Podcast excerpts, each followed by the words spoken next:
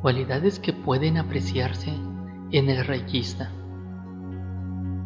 La purificación despierta las cualidades de la compasión, del amor, de la intuición, de la inteligencia y de la fuerza en sus palabras, porque la fuerza de sus palabras es la pureza que mora en sus pensamientos, en sus deseos, en sus sentimientos y en su corazón.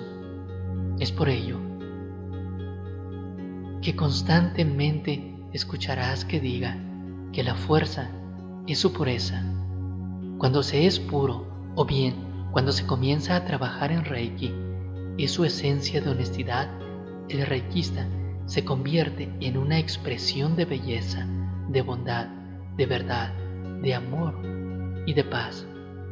Todo esto se irradia a través del cuerpo, de la palabra, de la sonrisa, de la mirada, de la mente, del espíritu y el campo áurico. Es recomendable que todo reikista trate en la medida de lo posible seguir los siguientes consejos.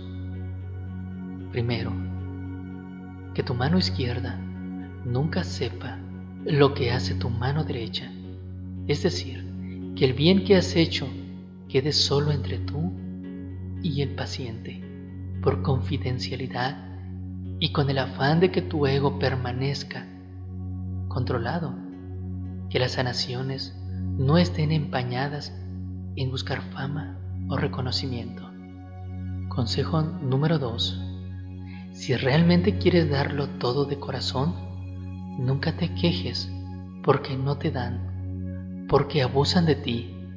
Nunca te quejes porque no te agradecen. Nunca te quejes, porque das y no recibes.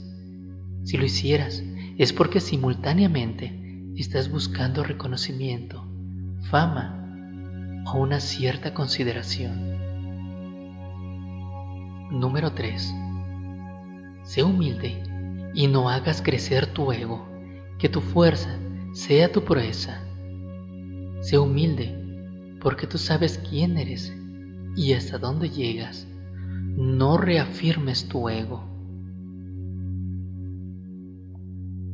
Cuarto consejo. Humildad no es sinónimo de pobreza. Cuando trabajes como profesional del Reiki, cobra tus honorarios justos. No pretendas enriquecerte a costa de la salud de los pacientes.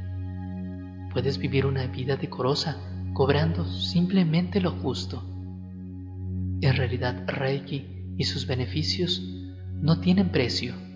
Lo que realmente cobras es tu tiempo, así como en cualquier otro trabajo.